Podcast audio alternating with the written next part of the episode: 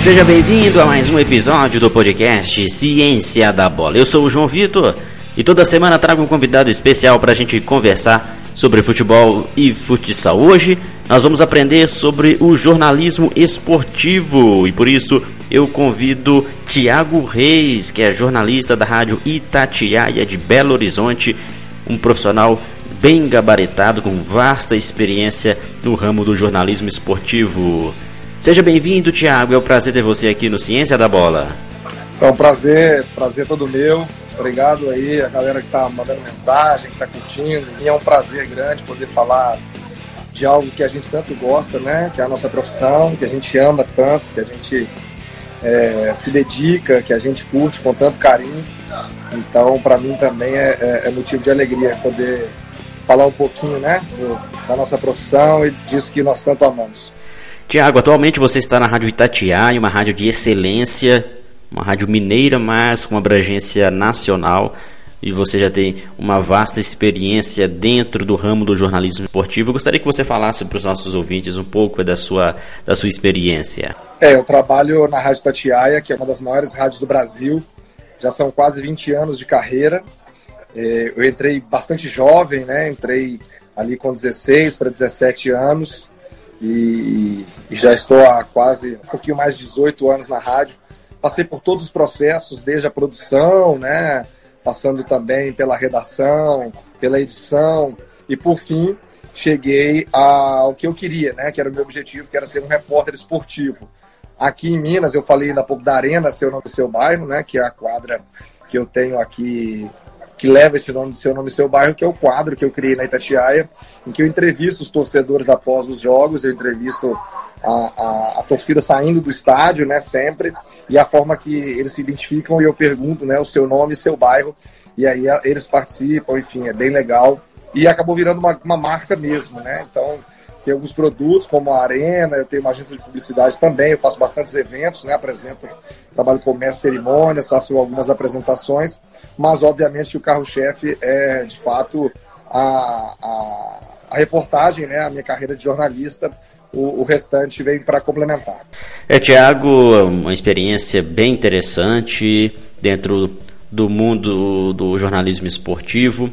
Hoje a gente sabe que a ciência pode contribuir bastante para o desenvolvimento, aspectos de comunicação, uh, inteligência interpessoal, e, e, e, isso abre portas também para alguns jornalistas ingressarem nesse meio, seja via rádio, via redes sociais, TV.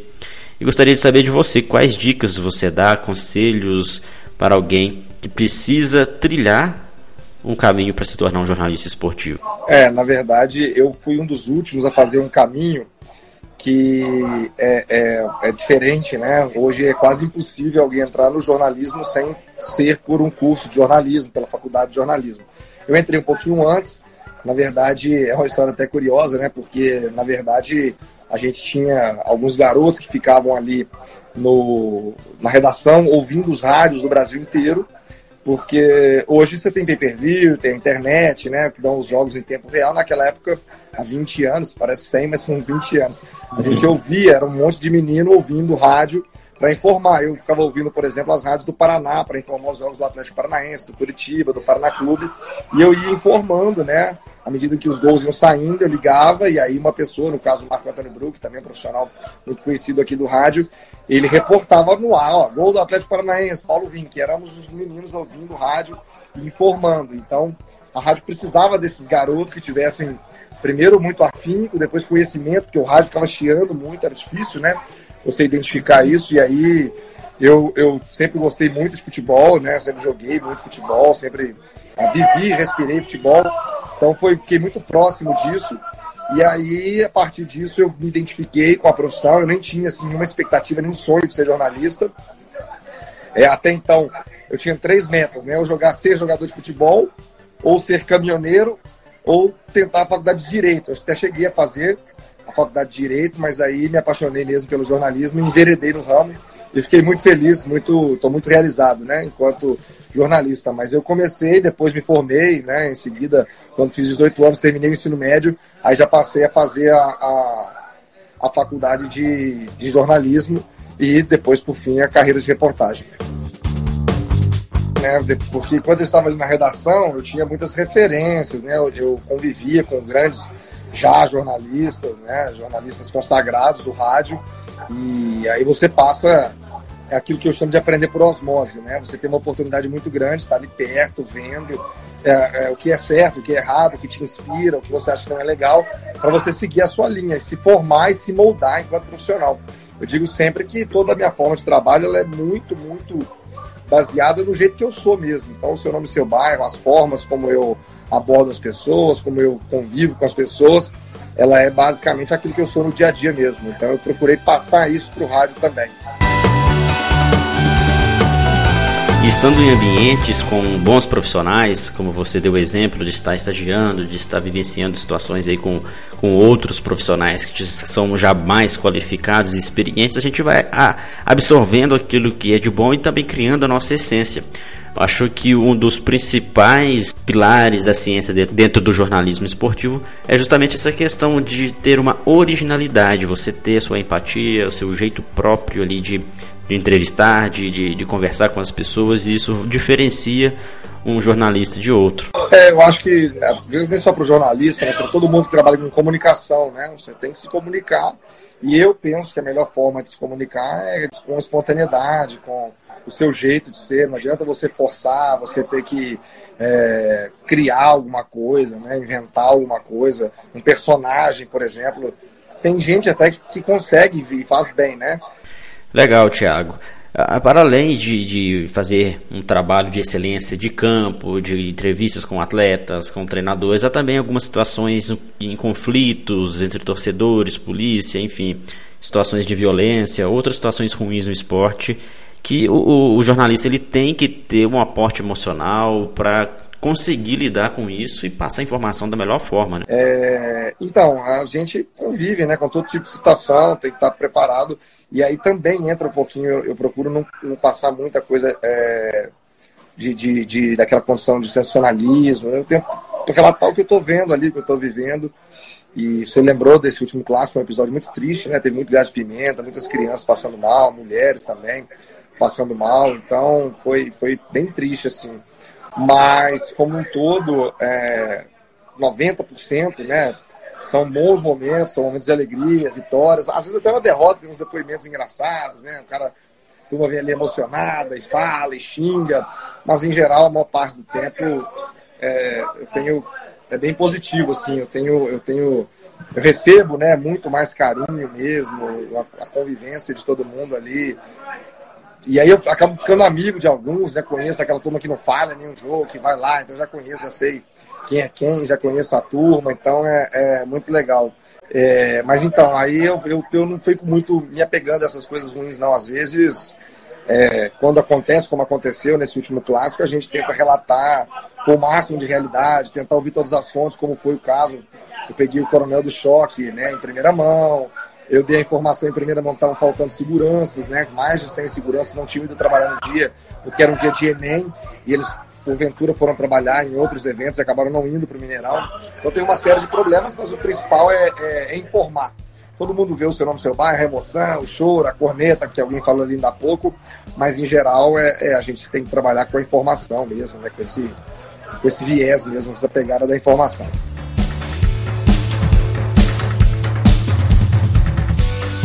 Tiago, a pergunta principal do nosso bate-papo de hoje é justamente sobre o tema desse, desse episódio de podcast, que é o quanto que a ciência, os estudos contribuem para o jornalismo esportivo. Olha, João, é o seguinte, eu falo sempre que a primeira coisa que um jornalista tem que ter é informação. Então, assim, quando eu entrei na rádio, muita gente falava: ah, você nunca vai dar certo, porque sua voz não é boa, você não tem aquele vozeirão, sua voz não é muito, enfim. É, e, e, eu, na verdade, sempre me dediquei a ser bem informado, a estar bem informado, a ler bastante, a assistir tudo, a acompanhar tudo. É, e depois, obviamente, você vai, eu fiz fonoaudióloga para melhorar a postura, melhorar a condição vocal, né? isso tudo contribui. Mas eu tenho para mim que quem trabalha com comunicação, quem quer informar, tem que estar obrigatoriamente bem informado. Eu acho que não, é, não existe nada pior para um para um jornalista do que não estar informado. Né? É óbvio que a gente não sabe de tudo, também é uma outra, uma outra mentira né, grande que existe na profissão. Acho que o jornalista entende de tudo, não é verdade.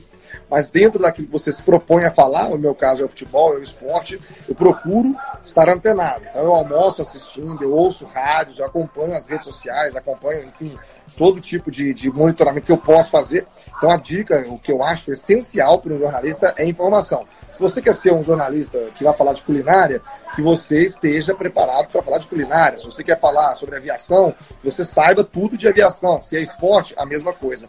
Concordo com você, Thiago. Realmente o profissional que quer se diferenciar, ele tem que buscar qualificação, sempre se manter atualizado. Acho que isso é muito importante e acompanhar também as mudanças que o mundo proporciona principalmente dentro da sua área de atuação. E a gente vê isso no jornalismo esportivo, não só no esportivo, mas no jornalismo, na comunicação, nas mídias em geral. A gente está vendo uma transição muito grande, o crescimento das redes sociais, a internet hoje está tá sendo um dos veículos de comunicação até maiores do que o rádio e a TV. E, e, e, o profissional que não adentrar no Twitter, Instagram, Facebook, YouTube e outras redes, por exemplo, poderá e, e, por vezes ficar ultrapassado e ser esquecido aí também dentro do mercado de trabalho, concorda? É, na verdade, assim, ela, ela, você tem o poder de escolher aquilo que você quer, né? Você tem o poder de escolher o que você vai se alimentar. Então, eu, por exemplo, recebo todo dia um WhatsApp, ah, o jogador tal tá não sei tal lugar, fazendo isso, fazendo aquilo.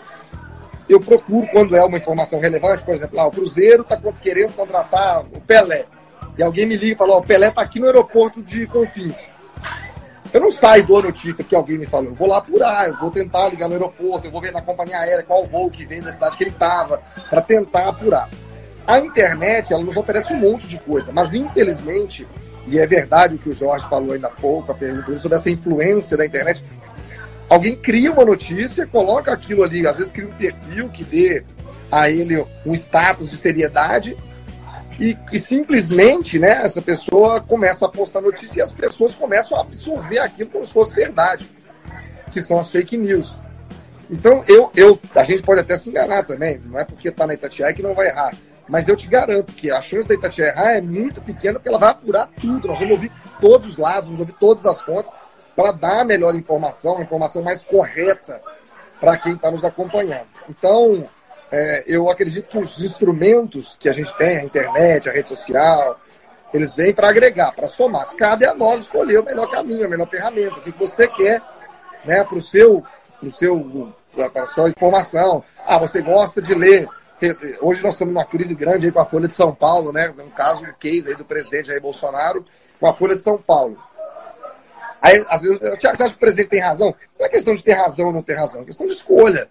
Se você acha que o presidente está certo de não gostar da Folha de São Paulo, não compre a Folha de São Paulo, leia o Estado de Minas, leia o Estadão, leia, leia o jornal que você tiver mais afinidade, escute a rádio que você tem mais afinidade. Ah, eu não gosto da Itatiaia, eu gosto de humor, eu gosto de humor, não tem problema. Então não adianta, hoje nós estamos muito na era do querer cravar, né? Ó, bom é isso, ruim é aquilo, isso presta, isso não presta. E não é bem assim, na é verdade, acho que cada um tem que, de fato, escolher aquilo que, que mais lhe agrada, que é o que, que, que te convém, né? Enfim, o que você confia, na verdade. Com certeza, a, a, informação de qualidade ela sempre sobressai a qualquer tipo de veículo. Acho que a gente tem mesmo que, que pensar nessa qualidade e acompanhar, né? Como tendência, algo que, que as pessoas estão. Acho que, que é uma frase que eu ouvi uma vez, que a gente tem que estar onde as pessoas estão. Então, se, a, se as pessoas estão nas redes sociais, a gente deve comunicar com informação de qualidade ali também. Bom, Tiago, para a gente mudar de assunto, falar agora sobre diretamente o futebol, você que convive diariamente com atletas, treinadores, e há uma certa discussão sobre a, a mudança da dança das cadeiras dos treinadores. Sempre ali a gente sabe que o treinador ele é demitido quando o resultado não é satisfatório e às vezes ele não consegue dar sequência ao seu trabalho. Como que você vê isso na visão de quem está ali no dia a dia, acompanha e por vezes até conhece o lado pessoal desses treinadores? Eu tinha essa mesma visão que você citou ainda há pouco, sabe? De, de, de... Ah, tem que ter continuidade. Que... Mas eu vi uma entrevista do Guardiola, eu não sei quando ela foi dada, eu vi no Instagram. Alguém do esporte interativo, não me lembro o nome do repórter, perguntou a ele, Guardiola, nós estamos na sétima rodada do Campeonato Brasileiro, já foram demitidos sete treinadores. Eu imagino que ele perguntou esperando que o Guardiola fosse defender, enfim, projeto e tal. E o Guardiola foi muito coerente. Ele falou: olha, futebol é resultado. Isso aí é pro dirigente, pro roupeiro, pro maqueiro e pro treinador não é diferente. Então, não adianta você achar, querer que você vai implantar um projeto, né? Totalmente diferente, vai ter paciência, que não tem jeito. O diretor, o presidente sofre pressão da mesma forma. E os treinadores também, cá entre nós, né? A gente fala muito, ah, porque o treinador foi demitido, que pena, tadinho. Mas muitos deles, e com razão também, na primeira oportunidade que tem de mudar de clube, né? O Thiago Nunes acabou de largar o Atlético Paranaense com um trabalho fantástico. Por que não dar continuidade nesse trabalho? Por que não insistir um pouco mais no Atlético Paranaense. Não, foi para o Corinthians para começar um desafio, que é um direito dele também. Então eu não sou muito. Já fui, hoje eu não sou muito afeito a esse discurso de, ah, coitadinho dos treinadores, porque não tem continuidade. Não, tem muito treinador, infelizmente, ruim de serviço, incompetente, e, e, e se apega nisso para poder se manter no cargo, ah, porque não me deram tempo de trabalhar. Hoje, meu amigo, isso é, isso é em qualquer área, né? Lá em Itatiaia, se eu não fizer um bom trabalho, da mesma forma, amanhã já, tão, já, já tem alguém aí me atropelando, chegando um outro, um outro seu nome, seu bairro, criando uma, uma outra coisa, então é, é pesado. Tiago, falando de outro assunto, ainda dentro do tema sobre treinadores de futebol, você convive e conviveu com vários treinadores durante a sua carreira. E muitos deles a gente acompanha na mídia, são muito arrogantes com a imprensa, a ponto até de, de, de haver discussões na sala de imprensa ou em outros momentos. Você já vivenciou situações como essa? Se sim, o que você pensa? Se é uma falta de desrespeito por parte do profissional?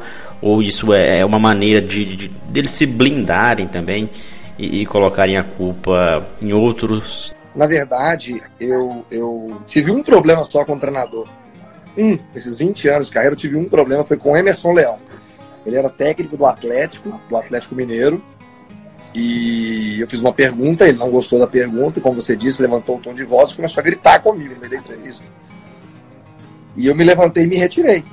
Não bati boca, não falei nada, deixei ele falando sozinho. Virei as costas, saí da sala e aí ele virou capeta, né? Aí, aí que ele ficou louco. Quando você vai, tá falando com você.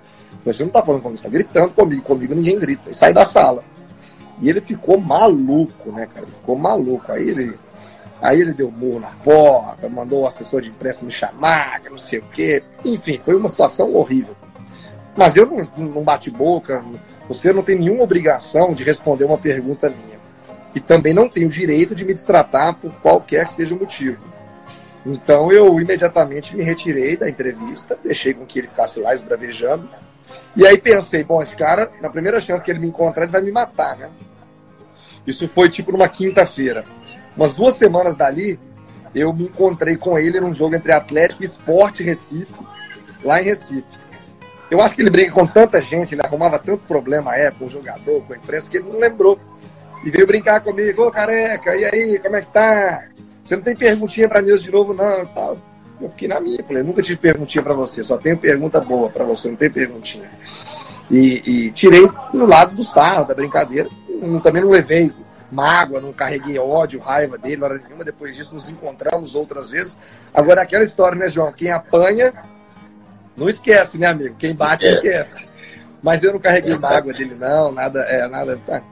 Vida que segue, já me encontrei com ele, já entrevistei ele, outras, muitas outras oportunidades, mas foi, para mim foi algo muito marcante, porque eu fiquei bem chateado, porque foi ah, desagradável, né, cara? Você vai ali fazer seu trabalho. E às vezes você tem que fazer uma pergunta que é desagradável também, mas aí cada pessoa respondeu, não. Tem um treinador que eu acho que você, as pessoas hoje, né, tá até muito em discussão por causa do Jorge Jesus do Flamengo, o Vanderlei Luxemburgo, eu, assim, um cara, eu tenho um carinho, eu acho extraordinário, porque seja qual for a pergunta que você faça, ele te responde. Se você fizer uma pergunta dura, ele te responde duro, sem ser desrespeitoso, sem fazer drama, chilique. Se você vai bem, ele, faz, ele te responde de uma boa. Eu já tive vários, vários arranca-rabos com o Vanderlei. E sempre ao final nos abraçamos, é isso mesmo, é do jogo. E, mas nenhum desrespeitoso, como foi o do Emerson Leão comigo naquela oportunidade lá no início dos anos 2000. Então tem outro caso bem legal. O Amaral, jogava no Atlético, aquele Amaral, Caolho. E aí, velho, eu novo, o Atlético sendo rebaixado, aquele bicho, aquele BO, aquela brigaiada, aquela confusão no Atlético. Tipo o Cruzeiro agora, né? Só que antigamente, aí cabe aqui uma ressalva também. Hoje o torcedor, o estádio está gourmetizado, o perfil do torcedor mudou, né? Antigamente tinha geral no Mineirão, pau quebrava, aquela confusão toda, o torcedor chorava, que invadiu o campo. Hoje, pro bem ou pro mal, não sei se isso é bom ou ruim, hoje não tem mais, né? Hoje isso não, não acontece mais. Mas teve um jogo com o Atlético sendo rebaixado ali, caindo, eu cheguei pro Amaral, cara. E eu confundi o nome do Amaral. Eu chamei pelo nome do outro volante, que era o Ataliba. Esse torcedor não vai lembrar. Era um outro volante, assim como ele e tal. Até parecido fisicamente. E eu falei, ô Ataliba, ô Ataliba.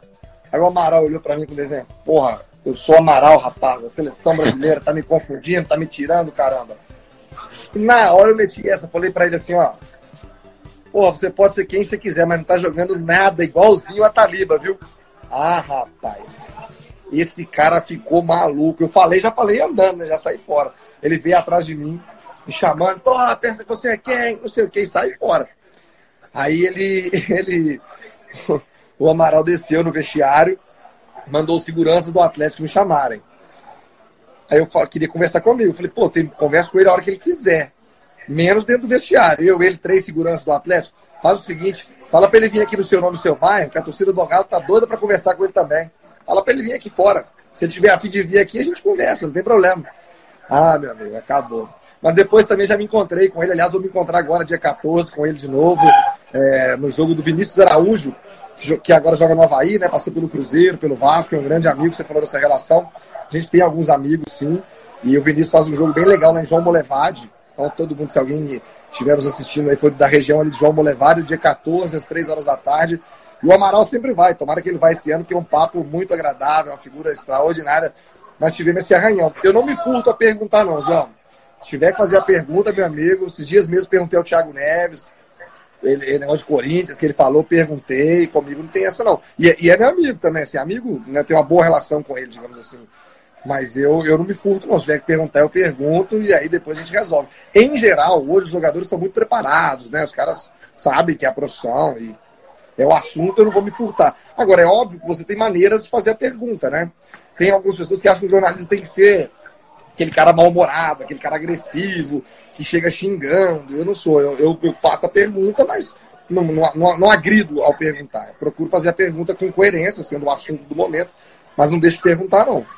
Muito legal, Tiago, muito legal essas histórias. Realmente mostra o quanto que um, um, bom repórter, né, um bom jornalista, ele consegue tirar de letra essas situações e, e, usar da sua, do seu conhecimento, da sua inteligência emocional, principalmente em situações como essa.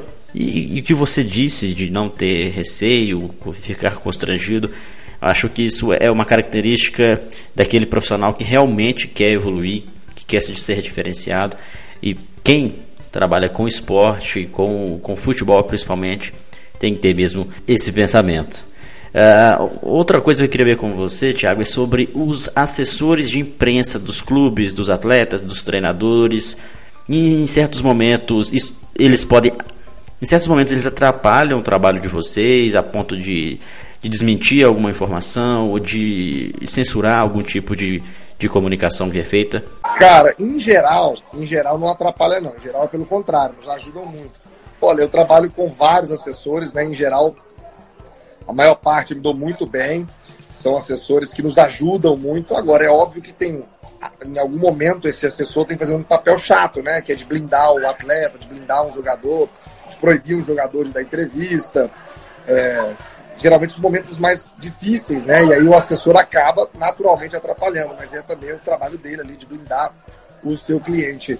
Eu acho que, principalmente aqui em Belo Horizonte, aqui em Minas Gerais, principalmente aqui em Minas Gerais, o, o, o a galera da assessoria trabalha bem, bem legal, assim, nos ajuda muito. Só explicar para a turma que o áudio tá ruim, porque eu tô aqui na Arena, seu nome, seu bairro, e aqui tá um pouquinho de barulho, né?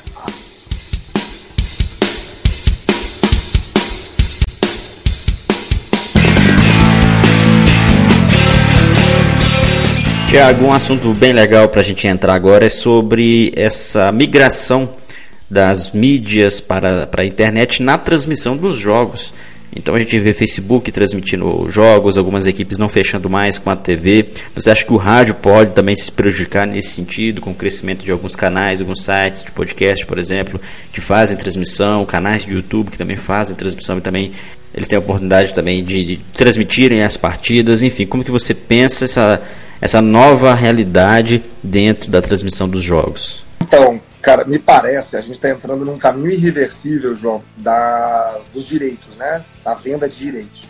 No Brasil há uma grande discussão, porque as rádios, por exemplo, são concessões públicas. Então, em tese, você não tem o dono da rádio. É óbvio que comercialmente tem o dono, mas as rádios e as TVs também são concessões estatais. O governo é quem concede uma concessão, uma concessão para que você é, usar daquele espaço, usufruir do espaço. Então, é, eu acho, penso que o caminho vai acabar sendo esse, é inevitável. A Libertadores já está falando nisso, já é assim na Copa do Mundo, né? Você ter que comprar direitos para poder acompanhar uma, uma, acompanhar uma competição, seja ela qual for.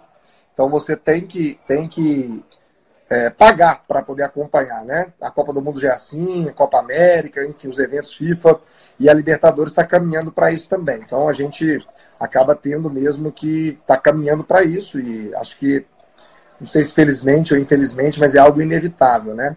E óbvio que aí a turma faz a cobertura, tem a galera nos blogs, né? Todo mundo nas redes sociais também fazendo trabalho que é bem legal, todo mundo curte. Então, é, cada um acompanha. E aí eu falei lá no início, né, no, outro, no nosso outro papo, cada um escolhe a sua forma de acompanhar, ou o que quer acompanhar, se prefere ouvir torcedores comentando, se prefere ouvir jornalistas, enfim.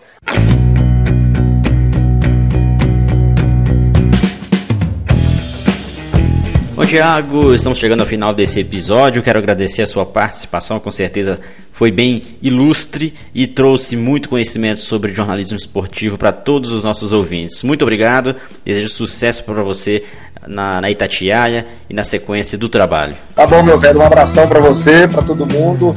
Reforçar o convite, Arena Seu Nome Seu Bairro. Quem quiser acompanhar nas redes sociais aí também, no Instagram, Arena SNSB, né, que tá aqui atrás, ó Arena SNSB. Tá lá no Insta. Quem quiser conhecer aqui melhor a estrutura, quiser conhecer as quadras e jogar com a gente, vai ver meu show, né? Que eu tô voando, né, João? Tô voando, tô em grande fase. Pode vir aqui, você também tá convidado para jogar com a gente. Agradecer a rapaziada que nos acompanhou lá no Ciência da Bola aqui também. E a você também, João. grande abraço, tá bom, amigo? E este foi mais um episódio do podcast Ciência da Bola. Obrigado pelo carinho da sua audiência. Continue acompanhando nossos podcasts, o nosso trabalho também nosso site. Acesse cienciadabola.com.br e confira os nossos cursos. Grande abraço a todos e até o próximo episódio.